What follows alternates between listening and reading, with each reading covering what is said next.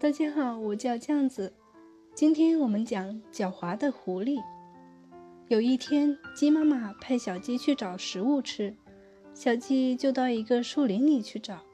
找了一会儿，终于找到了一串荔枝。小鸡叼着荔枝往回走，一只狐狸突然从树林里冲出来，看见小鸡嘴里叼着的荔枝，口水都流出来了。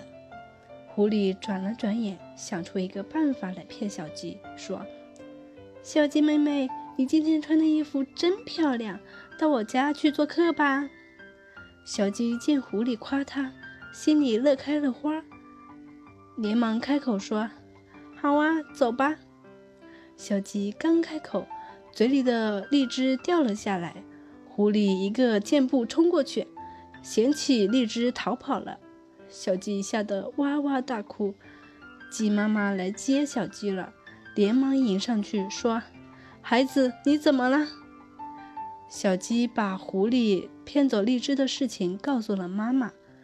妈妈摸着小鸡的头说：“傻孩子，狐狸是狡猾的，以后你再不要上狐狸的当了。”小鸡使劲点了点头，说：“妈妈，你放心吧，我会的。”话一说完，就一头倒进了妈妈的怀里。